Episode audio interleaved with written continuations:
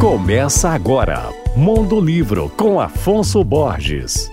Alô, ouvintes leitores da Alvorada FM. Depois do lindo romance Amores Improváveis, de 2021, o jornalista e escritor Ednei Silvestre lança agora um livro intitulado Pequenas Vinganças. Formado por sete contos e duas novelas, a obra remonta momentos marcantes da história do Brasil nos últimos 150 anos. Os textos abordam desde as atrocidades da Guerra do Paraguai, ali no século XIX, passando pela ditadura de Getúlio Vargas, até os fatos que marcam os dias de hoje, como a pandemia da Covid-19. A obra faz um retrato da diversidade que caracteriza a sociedade brasileira. Nascido em Valência, no Rio de Janeiro, Ednei Silvestre é um destacado escritor contemporâneo. Em 2010, ele ganhou os prêmios Jabuti São Paulo de Literatura com seu romance de estreia, intitulado Se Eu Fechar os Olhos Agora. Seus livros foram publicados em países como França, Inglaterra, Alemanha e Itália. Eu falei sobre o seu livro mais recente, Pequenas Vinganças, de Ednei Silvestre, esse meu querido amigo,